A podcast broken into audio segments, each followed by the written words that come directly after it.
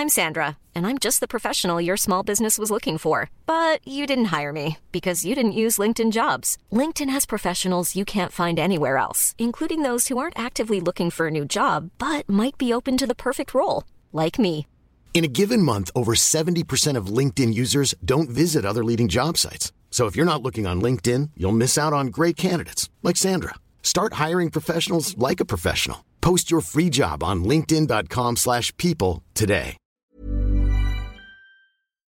Bienvenue dans le troisième épisode de The Raccoon Club, le club de ceux qui aiment les histoires et les raccoons, mais surtout les histoires. Je vous invite à enfiler votre petit bandana de scout, à vous asseoir près de moi autour du feu qui crépite et à vous laisser porter par l'histoire que vous allez entendre. On est en 2009.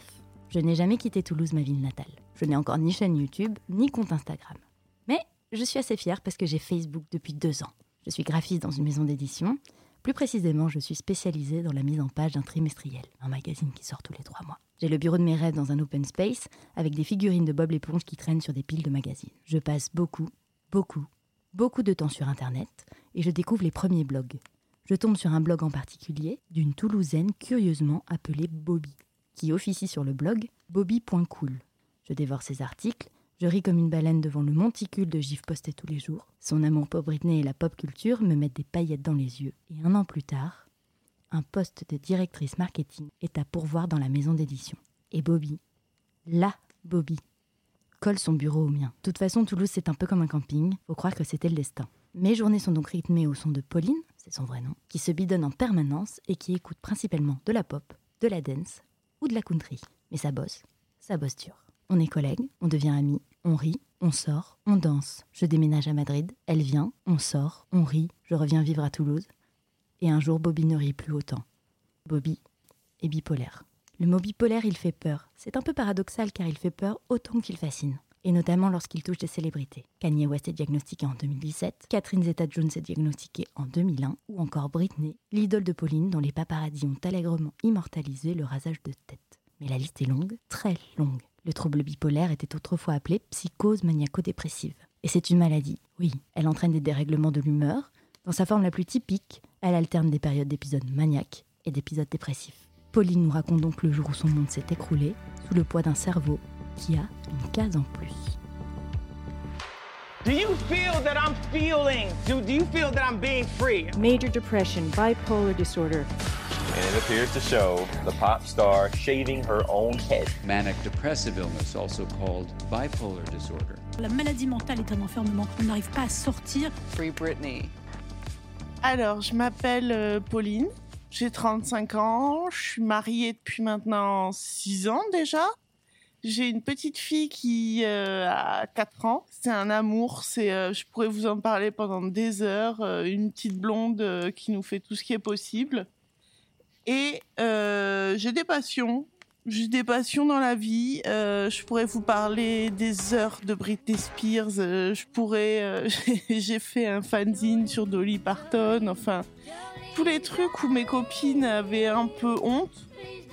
Euh, pas vraiment d'aimer. La première fois qu'on est sortis ensemble et que j'ai pété un plomb sur les Spice Girls, elles se sont dit ah ouais quand même, on a le droit de faire ça. et maintenant bah ouais, elles le font aussi et c'est euh, vraiment un truc que je kiffe. Je suis quelqu'un moi qui est très créatif, j'ai besoin d'écrire tout le temps, tout le temps. C'est-à-dire que j'écris pour, euh, j'écrivais pour mon blog et à un moment je me suis retrouvée euh, à écrire sur Feu Retard Magazine, il n'existe plus maintenant.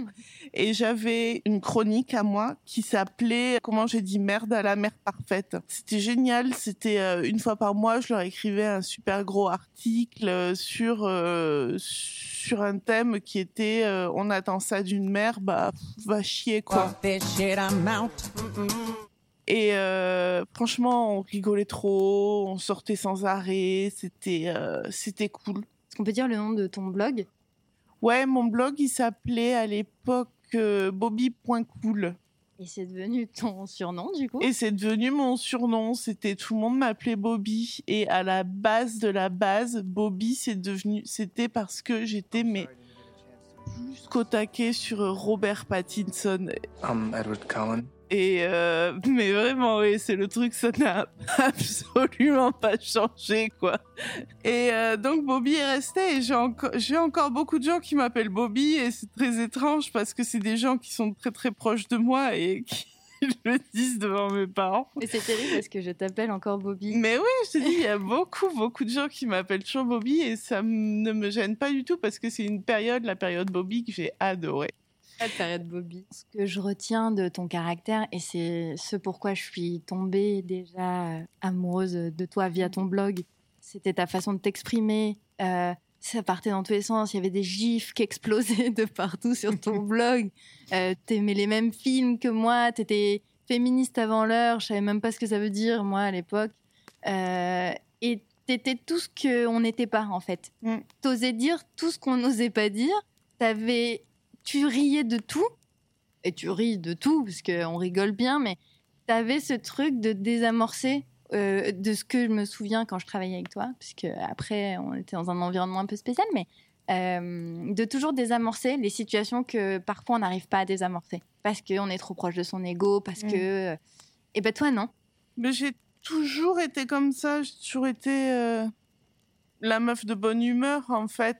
J'ai oublié d'en parler, mais il m'en voudra pas. J'ai rencontré mon mari à mon époque, Bobby. Et euh, il s'avère que on a fini par se marier.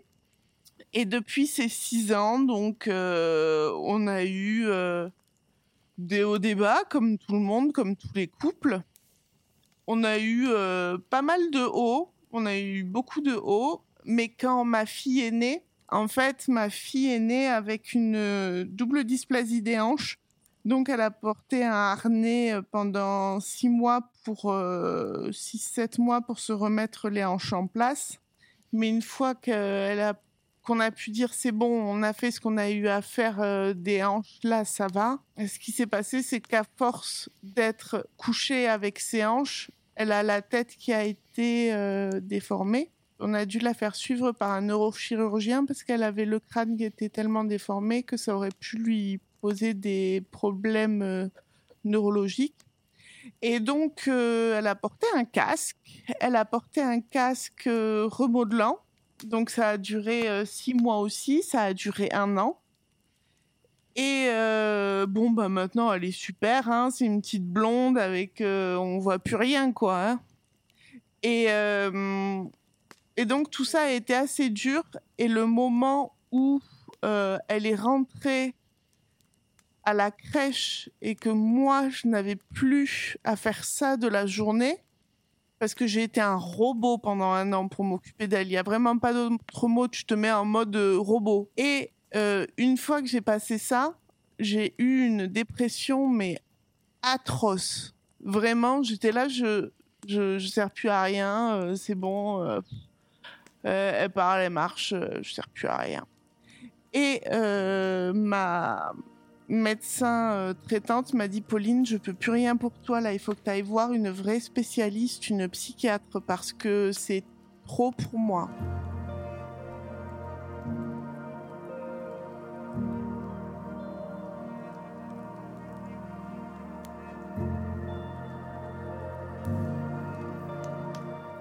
Donc ma petite sœur m'a conseillé une psychiatre et on a beaucoup discuté. Je lui ai dit oui, voilà, je fais une dépression postpartum. Elle me dit non, ça c'est à moi de le dire. J'étais là bon, ok, super. Et euh, on discute, on discute.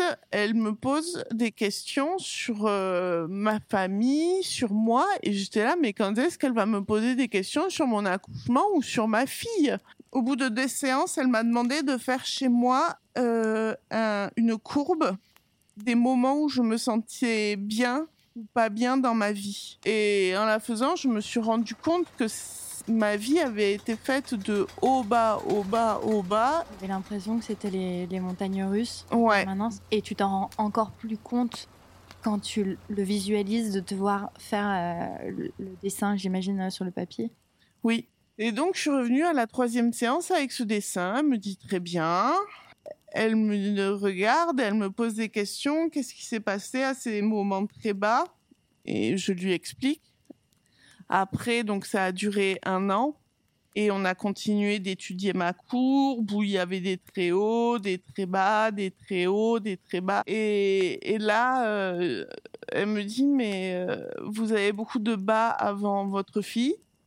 Donc je lui ai expliqué que j'ai fait euh, deux fausses couches avant de réussir à avoir ma fille, qui ont été euh, horribles. Ça a été très très dur. Après ça, euh, bah, je suis tombée enceinte, ça a marché, on a eu notre petit bout et euh, bon bah malheureusement elle était mal et le problème en plus c'est que euh, ce qu'elle a eu aux hanches, je l'ai eu petite aussi et c'est héréditaire donc euh, il y a la grosse culpabilité qui arrive derrière et qui te prend dans la gueule, t'es content. La, la psy, euh, une fois qu'elle euh, découvre tout ça, jusqu'à ton présent Mhm. du passé, qu'est-ce qu'elle en pense? Elle m'a demandé à moi ce que j'en pensais. J'ai commencé à comprendre où elle voulait en venir. Et euh, la dépression postpartum, euh, à partir du premier où elle m'a pas, où elle s'en foutait, où elle voulait pas l'entendre, euh, je me suis dit c'est qu'il y a autre chose. Et quand j'ai fait la courbe, j'ai su, j'ai compris.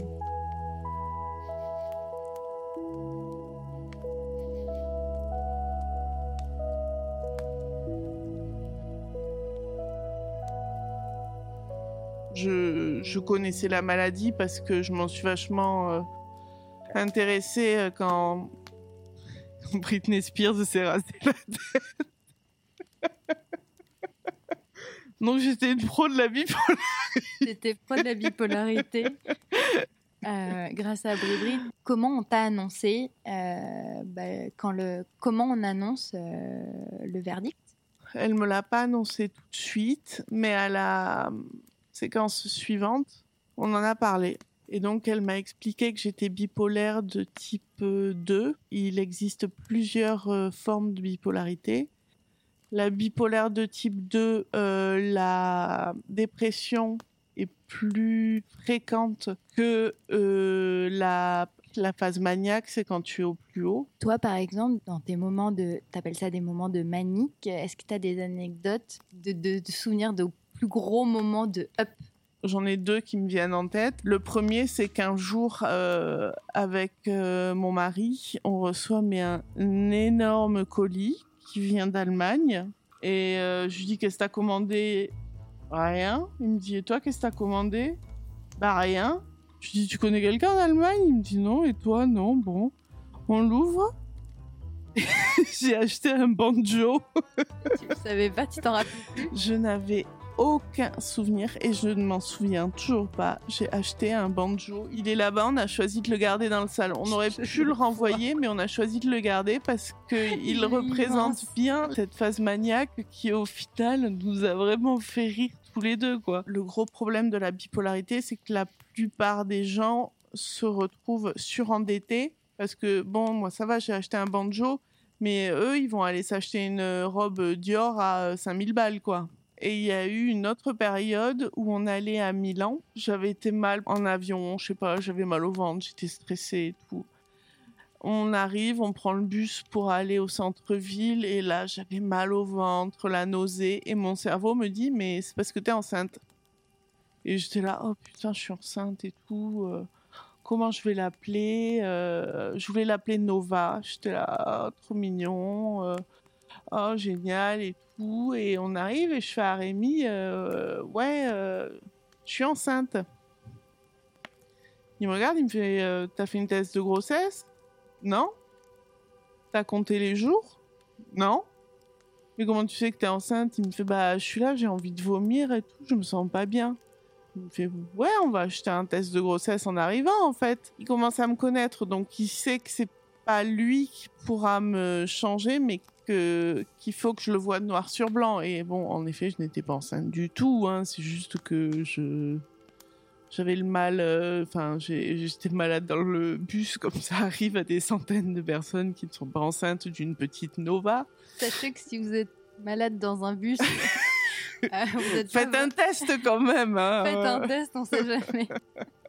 C'est ça qui est, qui est, qui est fou, c'est la puissance de ce que ton cerveau veut te dire ou te faire croire Mm. ou te montrer. Surtout que quelques mois auparavant, je suis tombée enceinte. Et le problème était que je prenais tellement de cachets et j'avais eu tellement de mal avec le handicap de ma première fille que j'ai pas pu. On n'a pas pu, donc euh, je me suis fait avorter. Et quand je me suis fait réveiller de l'opération, je regarde la femme, elle me dit ça va et tout? Je lui dis oui. Quand est-ce que je pourrais prendre mon bébé dans les bras? Et en fait, je parlais de ma première fille pour savoir quand est-ce que je pourrais la prendre dans les bras. Et là, l'infirmière me regarde, elle regarde ça. elle regarde la meuf à côté d'elle et elle fait euh, Je vous amène quelqu'un pour discuter. Oh, le truc horrible.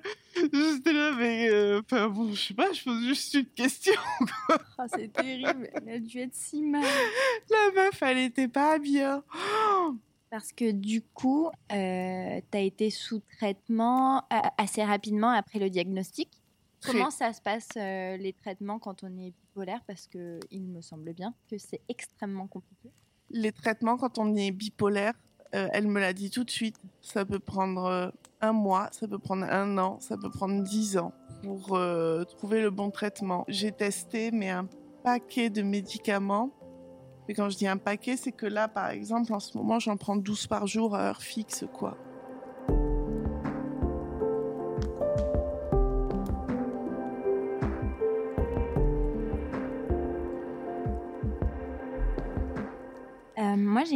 Question du coup.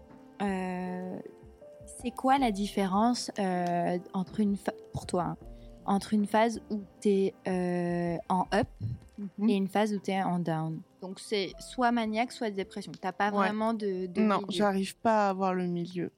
Donc est-ce que tu peux nous expliquer comment ça fonctionne euh, La phase de dépression, c'est euh, dans mon lit dans le noir toute la journée. Rien d'autre.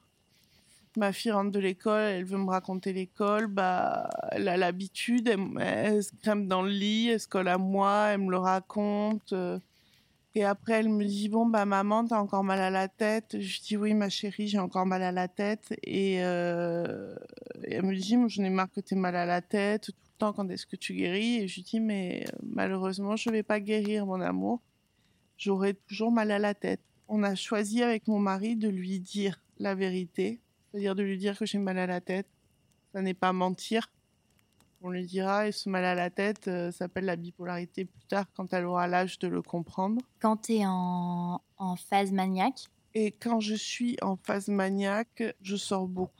Je vois beaucoup les copines, on fait n'importe quoi. Je me couche à 6 heures euh, ou alors je reste debout à créer des trucs.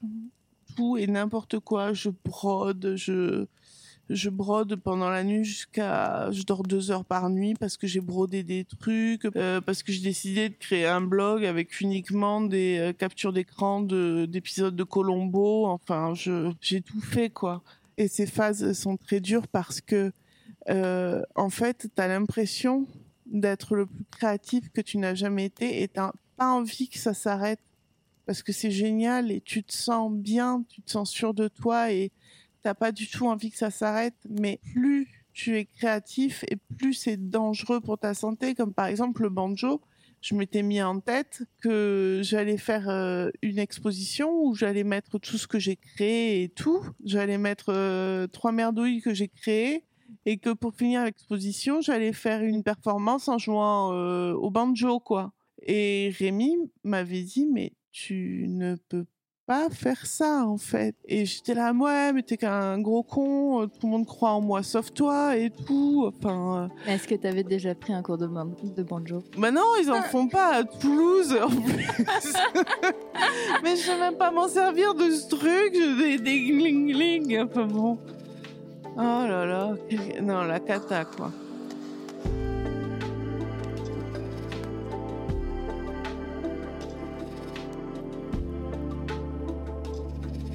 Après, euh, j'ai eu euh, beaucoup de commandes de, de magasins ou quoi qui me demandaient beaucoup de choses. Par exemple, euh, j'en sais rien, 50, euh, 60 euh, vestes à, à broder ou alors pour un autre resto, euh, 15 euh, tabliers ou des choses comme ça. Et c'était pour vite. Je sais pas pourquoi j'étais pas bien, tu sais, j'étais là.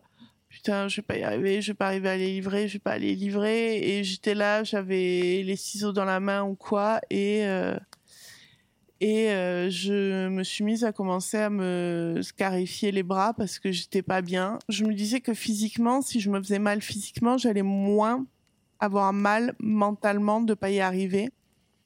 Et c'est une habitude que j'ai commencé à prendre à partir de ce moment-là et qui n'est pas partie. Et après, Rémi m'a dit qu'il voulait venir avec moi voir la, ma psychiatre. Et euh, on a tous les trois pris la décision de m'inscrire dans un, hôpital, euh, une clinique psychiatrique, de faire cette demande. C'est la clinique d'Offrérie à Toulouse. Certains connaissent peut-être. Donc c'est une clinique qui est spécialisée dans les maladies mentales. Et par maladie mentale, euh, je parle de la bipolarité, de la dépression euh, profonde. Euh, il y a aussi la schizophrénie et tout ce qui est dépendance. Les dépendances à l'héroïne, l'alcoolisme par exemple. euh, Tout ça va être géré là-bas. À la base, c'était un château avec des nonnes et tout. Et ils l'ont refait. Et euh, ils ont eu un prix de l'architecture d'ailleurs. Donc c'est un endroit où tu te sens bien. Quand ma fille est venue me voir, elle me dit Ah, mais t'es à l'hôtel en fait. Et quand on, on décide de- d'aller dans un- une structure comme celle-là, est-ce qu'on sait combien de temps on va rester? On ne sait pas combien de temps on va rester. Ma psychologue m'avait dit, vu ton niveau, ça sera 3-4 semaines. Et en effet, ça a été dans 4 semaines. Et euh, je, je l'ai très mal vécu. Très, très mal vécu.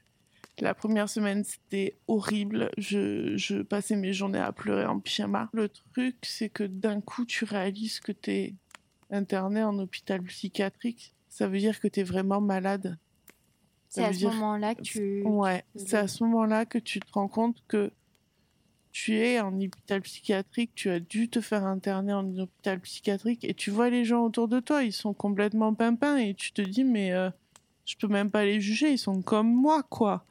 Par exemple, il y a euh, le deuxième soir, il y a une meuf qui euh, frappe à ma porte à 22h et qui me demande si elle peut utiliser mes toilettes. J'étais là, bon, bah euh, oui, allez-y. mais j'ai dit oui parce que je, je, c'est pas que j'avais peur, mais je savais pas pourquoi elle était là ni rien quoi. Et elle y est restée très longtemps. Très Et moi longtemps, j'étais, euh, hein? Très longtemps comment? Je sais pas très longtemps, genre 10 minutes. Très longtemps, c'est dit. Remarque, un étranger euh, dans cette toilette pendant 10 minutes, ça, ça peut paraître. Et en même temps, j'avais mon téléphone dans la main et je parlais à mes potes sur WhatsApp et j'étais là, mais putain, mais, mais qu'est-ce qui se passe? Mais pourquoi elle est là? Et c'est après ça, je suis allée les voir, euh, au... je suis allée voir les infirmiers et ils me disent, mais vous n'avez absolument pas le droit d'être à deux, en fait, de faire rentrer quelqu'un de d'une autre chambre dans votre chambre. Vous avez les. euh, vous avez des salles de pause si vous voulez discuter ou jouer aux cartes ou quoi que ce soit. Jaquette tes Ah, toilettes non, en même euh, temps. Oh, T'as pas eu trop de choix. Qu'est-ce que j'ai ri après?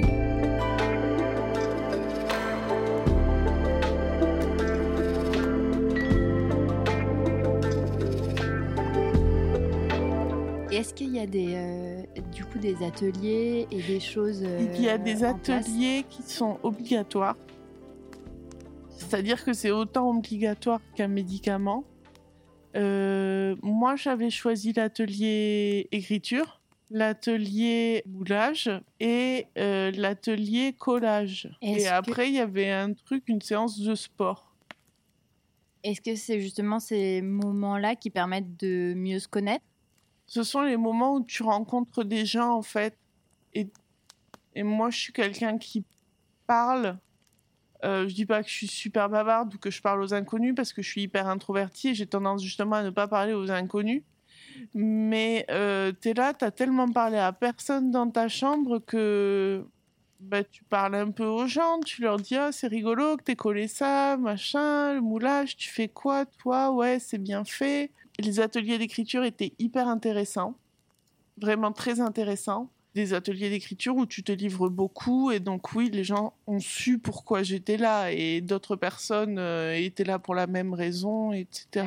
Et euh, au moulage, il y a un des mecs qui euh, est tombé amoureux de moi et qui m'a fait un moulage. Ouais, c'était la romance interdite de Prairie. et il m'a fait un, un, un visage portant sang. Déjà, je déteste l'encens. C'est un truc pour moi, ça pue. C'est des bâtons qui puent. Et, euh, et, et ça, faisait peur le truc. Oh mais, mais, mais, mais vraiment peur, quoi. C'était horrible. Et après, euh, il y avait eu, euh, genre deux jours avant, un atelier d'écriture où c'était qu'est-ce qu'il vous manque le plus? Et moi, en fait, j'avais compris qu'est-ce qu'il vous manque le plus, euh, genre dans votre vie ou à prairies ou quoi. Puis j'avais répondu euh, euh, ma, petite fille, son odeur, la prendre dans mes bras. Et le mec, il était en face de moi, il m'avait regardé droit dans les yeux, il m'avait dit le corps d'une femme. Oh, J'étais là, oh, laisse-moi tranquille. de rien fait fille, pour. J'ai rien fait pour mériter ça. Il y a des moments où tu avais envie de, de t'isoler parce que on sait que quand on se sent un peu vulnérable, on a envie de, bah, comme tu étais à la maison, de pouvoir te mettre dans ta chambre, fermer les volets, regarder une série ou lire un bouquin. Est-ce que tu arrivais à pouvoir t'isoler euh, dans ce genre de, structure? Oui, tu peux, tu peux bien t'isoler euh, dans ce genre de structure parce que moi, je demande toujours des chambres seules. Ouais, je me mettais au lit avec, euh, à la télé. euh, j'avais fait exprès de pas prendre mon ordinateur parce que je voulais pas en fait euh, avoir l'occasion de travailler dessus ou des trucs comme ça. Je voulais vraiment être euh, peinarde, quoi?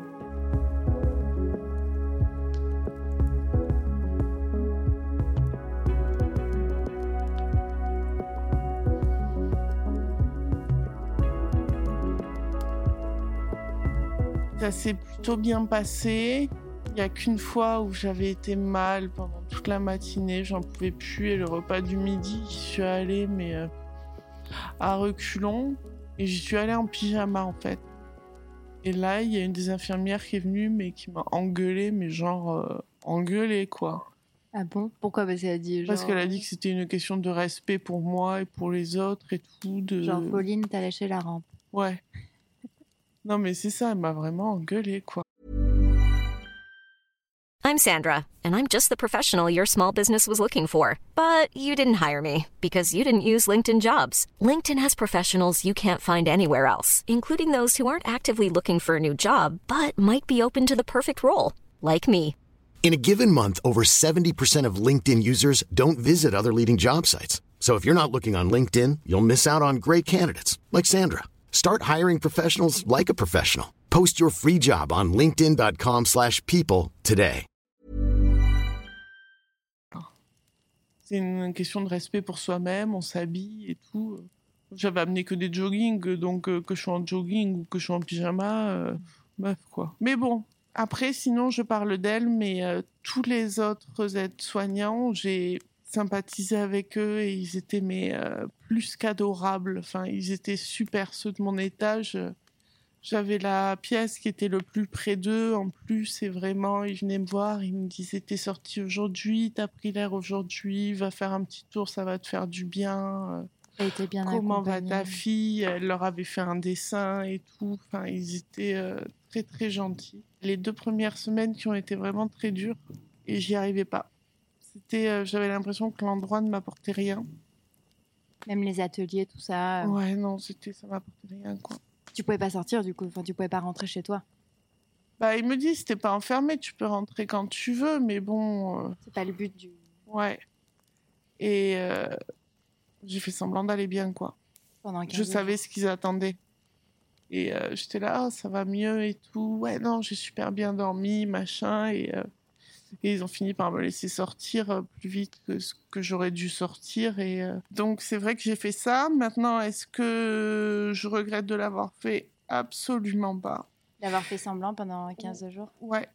Parce que j'aurais pas pu rester plus, c'est parce que c'était pas possible. Oui, c'était pas approprié à ce moment-là pour toi. Non, Mais est-ce que tu regrettes d'avoir fait les 15 premiers jours? Non, ils m'ont beaucoup servi. Donc, Voilà, dans Ça m'a servi, mais, euh, mais c'était trop à la fin. Ok. Et après ça, Et après, je suis ressortie, donc je suis revenue à la maison et ça a été un enfer. C'est-à-dire que là-bas, tu es dans un cocon. Tu es dans ta chambre, il n'y a aucun bruit autour, il n'y a pas de voiture ni rien. Personne vient te parler. Enfin, tu es, dans un cocon, il n'y a pas d'autres mots. Et revenir dans la vraie vie, il m'a fallu une semaine pour sortir de l'appartement. La première fois, j'ai voulu aller avec Rémi au Monoprix, tu vois, pour essayer, mais euh, j'ai fait un malaise, quoi. Je pouvais pas, c'était... euh, tout m'a agressé. Le premier jour où je suis revenue et où on a mangé à trois, d'un coup, il y a une manifestation des Gilets jaunes. Je suis partie en courant dans la chambre. C'était trop violent pour moi.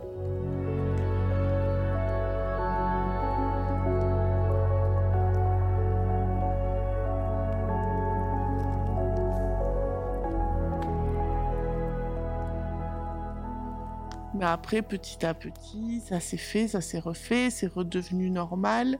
C'était en janvier, c'était en janvier de cette année, en janvier 2020 que ça s'est passé. Par contre, je faisais encore pas mal de cauchemars parce que là-bas, en fait, la nuit, ils checkent que tu dormes.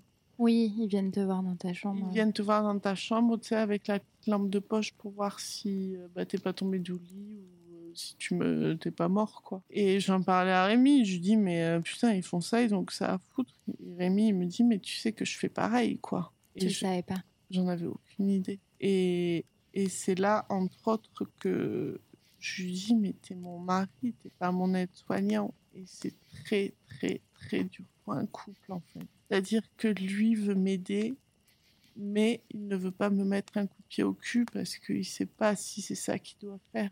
Ou si au contraire, il doit euh, euh, euh, laisser faire les professionnels et lui être là à la maison.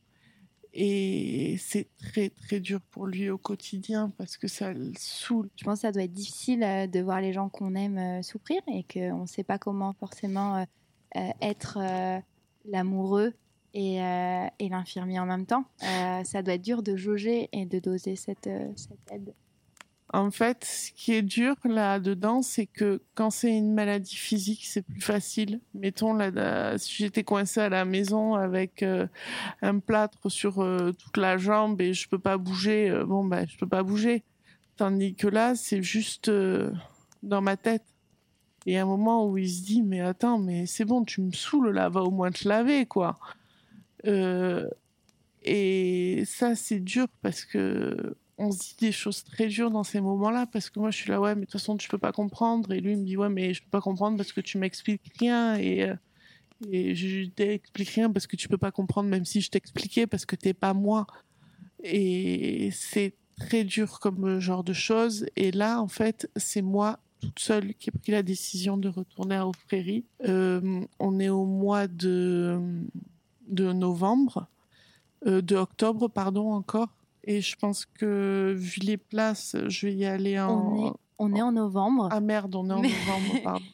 Mais euh, Attends, j'ai eu une période, je te l'ai pas dit, où dès qu'on me demandait la date, je réponds qu'on était le 9 février. ah, tout le temps. Tout le temps. C'était- J'étais persuadée qu'on était le 9 février. Comme euh, un jour sans fin. Le jour de la Exactement. marmotte.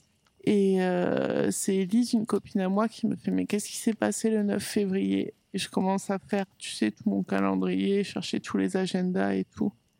Et en fait, le 9 février, c'est le jour où j'étais allée me faire avorter. Et c'est fou ce que le cerveau euh, peut Ah ouais, euh, garder comme truc. Violence. Après, au Prairie, en fait, Rémi a parlé à un ami à lui qui travaille à Purpan. Et à Purpan, il y a un grand spécialiste de ça qui m'a fait faire euh, des tests. Et les tests, euh, je regarde au début, c'était super facile. C'est genre, euh, est-ce que vous savez quel jour on est et tout. J'étais là, euh, est-ce que vous savez chez quel jour on est? Faut pas être de deux. Alors que moi, je croyais qu'on était le 9 février. Après, il y avait des animaux. Il fallait dire les noms des animaux. Je n'ai pas réussi à le faire. C'est-à-dire, c'était des trucs, mais je, je n'y arrive. Mon cerveau, de, Alors, à une girafe, je trouvais plus le mot, quoi. C'est-à-dire que quand je vais bien aujourd'hui, je sais euh, c'est une girafe. euh, le, le cerveau est tellement malade. Mais c'est fou parce que ce qu'on doit ressentir, parce que tu me l'as, quand on se l'était dit, tu m'avais dit, genre j'ai, j'ai bac plus 5, j'ai un, un master 2 et je sais pas dire ce qu'est une girafe. Ça doit Ouais. être euh, quand même super perturbant de, de dire merde, euh, qu'est-ce qui se passe? Ah non, mais ouais. Ce qui m'a fait vraiment peur, c'est de me dire, mais est-ce que c'est pour toujours, quoi? M'a expliqué, non, ça va aller, ça dépend, c'est parce que là, vous êtes en grosse, grosse crise, donc euh, voilà.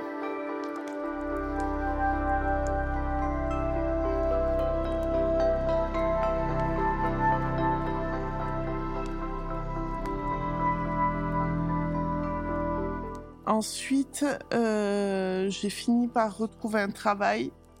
J'ai pas voulu retourner à Airbus ou dans l'aéronautique parce que c'est trop de stress Parce pour que moi. c'était trop d'épanouissement euh, chez Ouais, c'était beaucoup trop d'épanouissement. Je, j'avais peur d'être trop heureuse. Et, et euh, j'ai eu la chance de trouver à la mairie un travail de responsable sécurité des musées de Toulouse. Et le problème, c'est que très vite, ça a été du stress aussi et mon cerveau l'a pas supporté. Ma psy m'a donné du lithium en sortant d'Offréry. Depuis le début, elle me disait on va essayer le lithium, c'est le mieux et tout. Donc j'ai pris le lithium et au bout de 2-3 mois, j'ai fait une, euh, une réaction.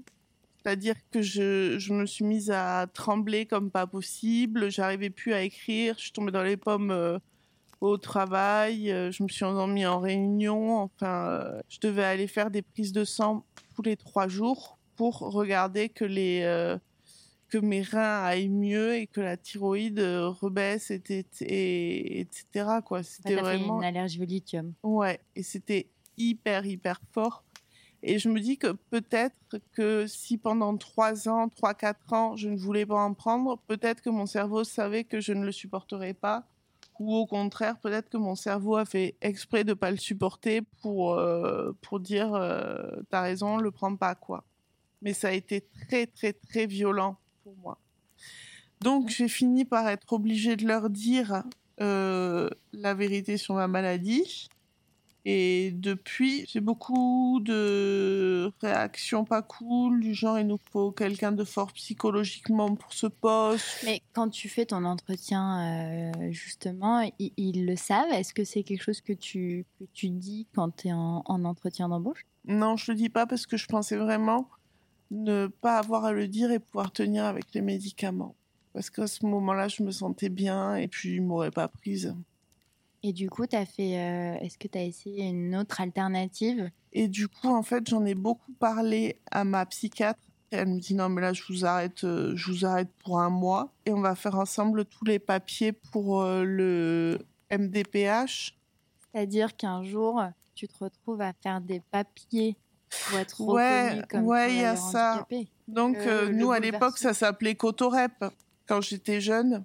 Et euh, c'était la blague, quoi. Euh, Tu vas finir Cotorep, euh, tu vas finir à parce que le bus scolaire, il passait devant Offréry. Et on était là, euh, les tarés d'Offréry, ou alors les neuneux de la Cotorep. Et je suis en train de m'inscrire pour devenir tout ce que dont on se moquait quand on était jeune. Et c'était pas ma vie sur le papier, quoi. C'est que c'est pas une maladie qu'on attrape.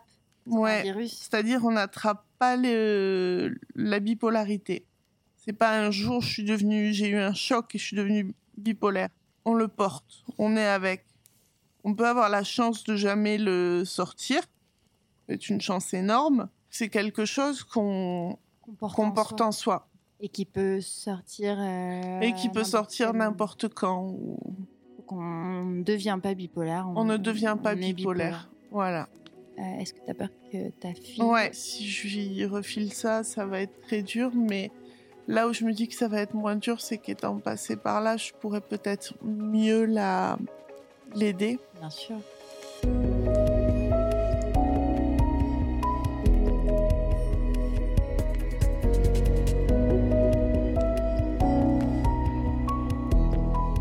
Et, une, vraie question pour, moi en tant que, proche, euh, comment on doit agir euh, Je parle pas pour les bipolaires en général, mais comment t'aimerais qu'on agisse avec toi? Euh, Est-ce que, par exemple, tu préfères qu'on t'appelle, qu'on insiste? Est-ce que tu préfères qu'on te laisse un peu dans ta bulle? Qu'est-ce qui, est le mieux? Le mieux est que on me laisse euh, dans ma bulle, c'est-à-dire si on appelle, je décrocherai pas. Après, euh, beaucoup de gens l'ont compris. Je reçois des textos, très gentils textos. Je les lis, mais je réponds pas forcément. J'ai pas forcément la, la force de me répondre. De temps en temps, j'ai des amis qui m'envoient juste euh, un cœur. Tu vois, ils m'envoient juste un cœur et juste ça, ça me fait du bien. Mais je, je, renvoie un aussi. Et puis voilà, je suis pas prête à ce qu'on me force à me parler. Je me force à parler à mon père parce que mon père m'appelle tous les soirs et si je lui réponds pas, il est vraiment très inquiet. Euh, lui, je le comprends parce qu'il a perdu quelqu'un dans ces circonstances. Donc, euh, puis c'est mon père, donc euh, voilà, je je réponds. Donc c'est pas c'est pas évident d'être. Il y a une culpabilité énorme face à ce qu'on aime qui se rajoute à la maladie et c'est ça qui est très dur. Et en fait, ça, je l'ai beaucoup travaillé parce que ma psy, quand au début, elle m'avait dit euh, si vous étiez un objet, qu'est-ce que vous seriez? J'avais répondu un paillasson. je suis désolée, ça me fait rire avec le recul. Il y a, il y a mieux. Il y a mieux. Il y a pire. Elle m'a dit, mais est-ce que vous... Elle m'a réussi à faire sortir que si je disais non, non, je suis pas prête à faire ça, non, je suis pas... Les gens ne m'aimeraient pas moins si je leur disais non. Et ça, ça m'a aidé de fou dans ma vie. Non, ils ne m'aimeront pas moins parce que je réponds moins.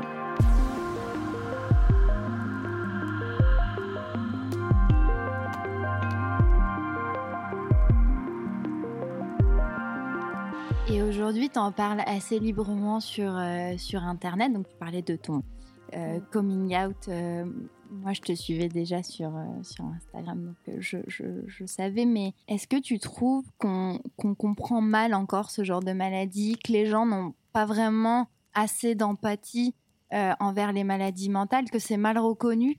Est-ce que toi, ça t'a permis de d'en parler euh, plus librement et d'en parler avec des gens qui peut-être aussi euh, ben, euh, vivent la même chose J'ai toujours eu une communauté très très très bienveillante sur Instagram, que ce soit les blogs à l'époque ou quoi. Et du coup, en fait, les gens m'ont envoyé des messages en me disant on sentait qu'il y avait quelque chose, mais on savait pas quoi. Et ça se demande pas, en fait. Et du coup, ils m'ont posé beaucoup de questions auxquelles j'ai pu répondre. Et euh, ils m'ont remercié d'avoir répondu à ces questions parce que ben ils connaissaient pas.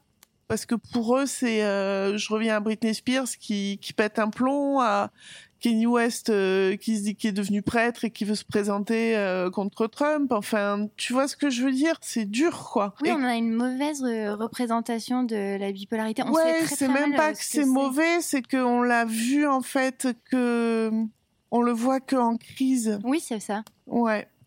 On le voit qu'en crise, soit maniaque, soit euh, vraiment la dépression. Et quand on voit la dépression, on dit bon bah il est maniaco-dépressif. On ne dit pas forcément il est bipolaire. Et donc j'ai eu beaucoup beaucoup de questions. J'ai dû faire euh, deux. Je les ai mises en, en favori pour que les gens puissent les regarder. J'ai dû en faire deux tellement j'en avais. D'ailleurs, je suis très contente. Je les renverrai vers ton podcast pour qu'ils puissent répondre à quelques autres questions qu'ils ont peut-être sur moi. Et tous les gens m'ont dit, maintenant que tu nous as parlé de ça et que tu postes, t'as l'air beaucoup plus épanoui euh, de, de ce qu'on voit. Et en effet, ça me ressemble plus. Je fais davantage de collages, je fais... euh, voilà, T'écris toujours. J'écris toujours, je, je, je me ressemble plus et même moi, c'est comme si je m'étais retiré une barrière en fait. Mais est-ce que tu as compris, en tout cas dans mon regard, que cette maladie, euh, pour moi, ne te définit pas Non, non, je suis Pauline et je suis pas Pauline la bipolaire, je suis Pauline et il m'arrive, euh, il arrivait que, bah voilà, je suis bipolaire. Oui. Mais ce n'est pas un trait de mon caractère. C'est comme si tu disais, euh, tiens, c'est Pauline, elle est diabétique. Tu vois? Moi, j'ai oh, jamais ressenti ça. En tout cas, euh, je me suis juste dit, ah, ça explique peut-être euh, cette magie un peu Mm. que tu as. Et je me suis dit, d'accord, alors si c'est le diagnostic et que euh, il y a des moyens de l'aider à vivre avec, tant mieux. mais euh, ça n'a rien enlevé. Au contraire, j'ai eu l'impression que ça expliquait euh, tout, ton être en fait. Mm. Et j'ai, ça a été dur, mais je je je savais pas comment être là pour toi. Oui, comment réagir, évidemment. Mais j'étais presque soulagée de mon côté de me dire que tu allais pouvoir avoir le choix de de te faire accompagner. Ouais, j'étais entre de bonnes mains. dur, mais Mm. je, je, je- j'imagine et j'espère que ça t'a soulagé d'avoir un mot sur euh, quelque chose qui te faisait souffrir en fait. Ouais. D'ailleurs, est-ce qu'il y a une petite communauté euh, autour Il y a de- une de communauté autour de la bipolarité. Il y a une fille qui s'appelle euh, bipolaire, la bipolaire décomplexée ou quelque chose comme ça, qui donne des conseils et qui a créé un groupe euh, WhatsApp avec, euh, on est euh, 10 filles, on va dire, bipolaires, qui... euh, dans toute la France? euh, on est trois Toulousaines et d'autres qui sont dans la France, ouais. Et ça, c'est c'est très bien parce que ce groupe te permet de voir qu'il y a autant de bipolarité qu'il y a de personnes touchées par cette maladie. Et aujourd'hui, euh, euh, où on, on voit bien qu'il y a de plus en plus de célébrités qui, qui sont bipolaires, euh, on Mhm. parlait justement de Britney Spears et on parlait de Kenny West qui Il y a aussi. Catherine Zeta-Jones Ah, qui l'est.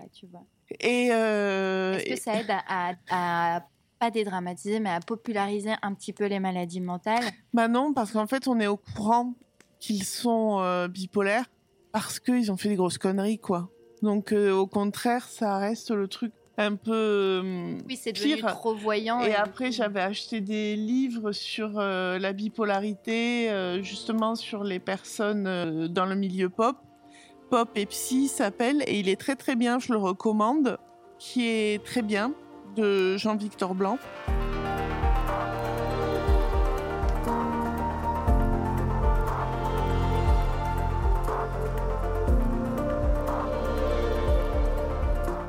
Qu'est-ce que la maladie t'a appris?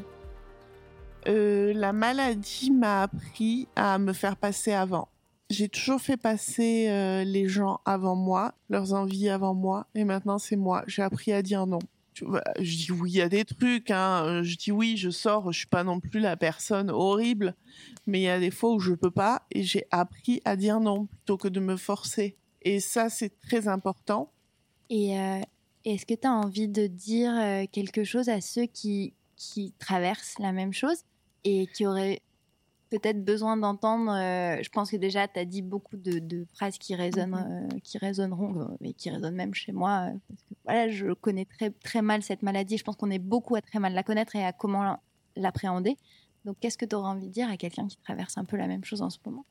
Déjà, euh, je conseillerais aux gens de ne pas s'auto-diagnostiquer. C'est pas parce que euh, t'es de bonne humeur le lundi et que le mardi t'es de mauvaise humeur que t'es euh, que t'es bipolaire. C'est pas parce que tu changes d'avis, euh, oui non oui non pendant ta journée que t'es bipolaire. Il faut arrêter de, de dire des choses comme ça, comme euh, oh là là je me sens pas bien aujourd'hui, je suis complètement dépressif. Non, tu es déprimé, tu n'es pas dépressif. Les mots sont très importants. Et après, je conseillerais aux gens, mais ça c'est mon avis personnel, je ne l'impose à personne, d'aller voir un psychiatre plutôt qu'un psychologue, parce que le psychiatre peut te conseiller des médicaments, peut ajuster les médicaments, tandis qu'un psychologue ne te médicamentera pas, il n'a pas le droit, donc il faudra qu'après avoir vu le, psychologue, tu ailles retourner voir ton médecin traitant pour enfin pouvoir aller à la pharmacie. Euh, après, tu peux très bien voir le psychologue si tu n'as pas envie d'être médicamenté. Et euh, en plus, je vous invite à en parler à vos proches. Pas forcément à vos parents, pas forcément à votre meilleur ami, à une personne à qui vous pouvez en parler. Vous pouvez peut-être rencontrer ou avoir autour de vous des gens que vous sentez plus ouverts sur le sujet. Ne restez jamais seul là-dedans. Dans chaque ville, il y a euh, ce qu'on appelle des bipotes, des bipoles. Euh, ici, on a le bipole 31 qui est gratuit à Toulouse, qui est vers Saint-Cernin, euh, Saint-Cyprien, excusez-moi. C'est un lieu? C'est un lieu qui est gratuit avec euh, que des euh, de bénévole, quoi. Ouais, pas- merci. C'est des bénévoles qui euh, organise des jeux de cartes, des jeux de société ou quoi pour les gens qui sont vraiment perdus dans la bipolarité et dans leur vie et qui essayent juste de les retrouver un peu et de leur redonner un peu de, de joie de vivre, on va dire. Essayez de trouver des choses comme ça autour de vous, pas forcément ça, mais même quelqu'un de qui est dépressif, vous pouvez lui en parler ou quoi, mais surtout ne restez pas tout seul.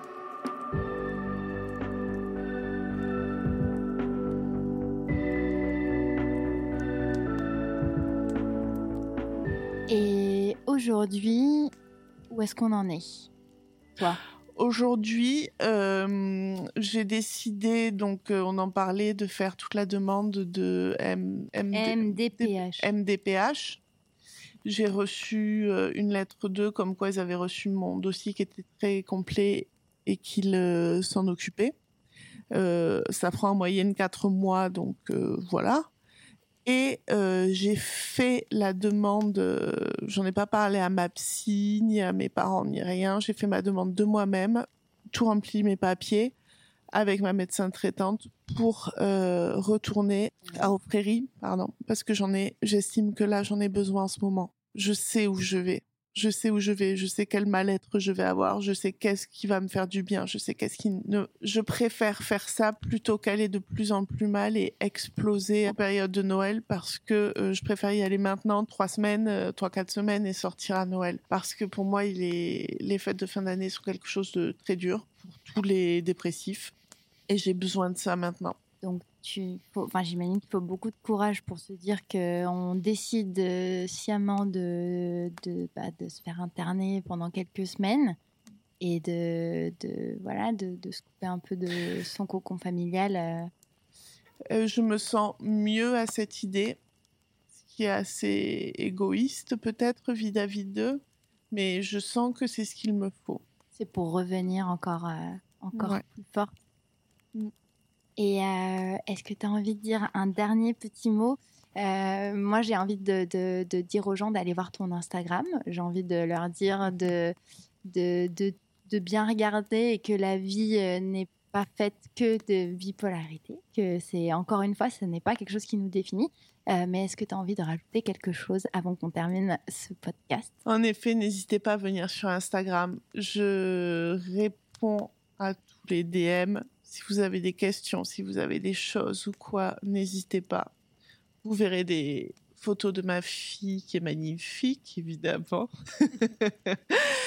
Euh, je voudrais remercier mon mari, euh, sans qui je sais que je ne serais pas là. Il fait tout pour moi. Personne ne pourrait faire plus pour moi que lui. Du, fond du cœur, on, s'engueule tant qu'on s'aime, mais euh, jamais, jamais, jamais quelqu'un n'aurait fait la moitié de ce qu'il fait avec moi. Donc, euh, je le remercie. Au final, euh, avec euh, la bipolarité, j'ai l'impression que tu as eu aussi l'amour Mm. de tous, qu'on a parfois du mal à exprimer, mais peut-être que ça a fait ressortir du bon aussi de tes proches. Et j'espère que tu te sens aimé et que tu te sens protégé et que tu feras les choix qui te font du bien à toi. Voilà. Merci, Pauline. Et c'est la fin de ce podcast. Edith, tu veux dire un petit mot au micro? Bien sur mes genoux, on va parler dans le micro. Alors, Qu'est-ce que tu veux le dire? micro là. Ah, attends, faut que tu lui mettes le En casque. fait, des fois, il a mal à la tête à maman. Et alors, dans ces cas-là, qu'est-ce que tu fais? Et des fois, elle demande des câlins, alors toutes les, tous les deux, on le fait. Vous faites des câlins? À maman, pas des fois, elle le demande. C'est toi qui demande ou c'est maman qui demande Maman qui demande. Et toi, tu fais des câlins du coup Et oui, avec papa. T'es un peu une machine à câlins, quoi. Je suis pas une, trop une machine à câlin, on peut dire. Bon, ben merci euh, Eddie pour cette interview. J'ai encore des choses à dire. Qu'est-ce que vous voudriez dire? En fait, j'ai joué à plein de jeux, mais je suis tombée deux fois dans la cour. Ah, ça c'est pas cool. Tu peux dire au revoir aux gens qui nous écoutent, Eddie Ah, vous avez écouté The Raccoon Club. Club. Club. Merci à Pauline d'avoir partagé son histoire au coin du feu. C'était un épisode important pour toutes les deux. J'espère que comme moi, Cette écoute vous donnera envie de mieux comprendre et de mieux entourer vos proches qui peut-être vivent une situation similaire. Et surtout, d'arrêter de stigmatiser les maladies mentales pour qu'elles soient mieux reconnues et mieux accompagnées. Je vous mets les liens des ouvrages dont parle Pauline dans les infos car ils sont très intéressants. Maintenant, à vous de jouer. Vous pouvez me soutenir en me mettant 5 étoiles sur Apple Podcast et en me laissant un petit mot doux. Ou en vous abonnant à mon super Instagram, Raccoon Club Podcast. Et surtout, en partageant cet épisode, s'il vous a plu bien sûr. Vous retrouverez tous les épisodes. When you make decisions for your company, you look for the no-brainers. And if you have a lot of mailing to do, stamps.com is the ultimate no-brainer. It streamlines your processes to make your business more efficient, which makes you less busy. Mail checks, invoices, legal documents, and everything you need to keep your business running with stamps.com. Seamlessly connect with every major marketplace and shopping cart.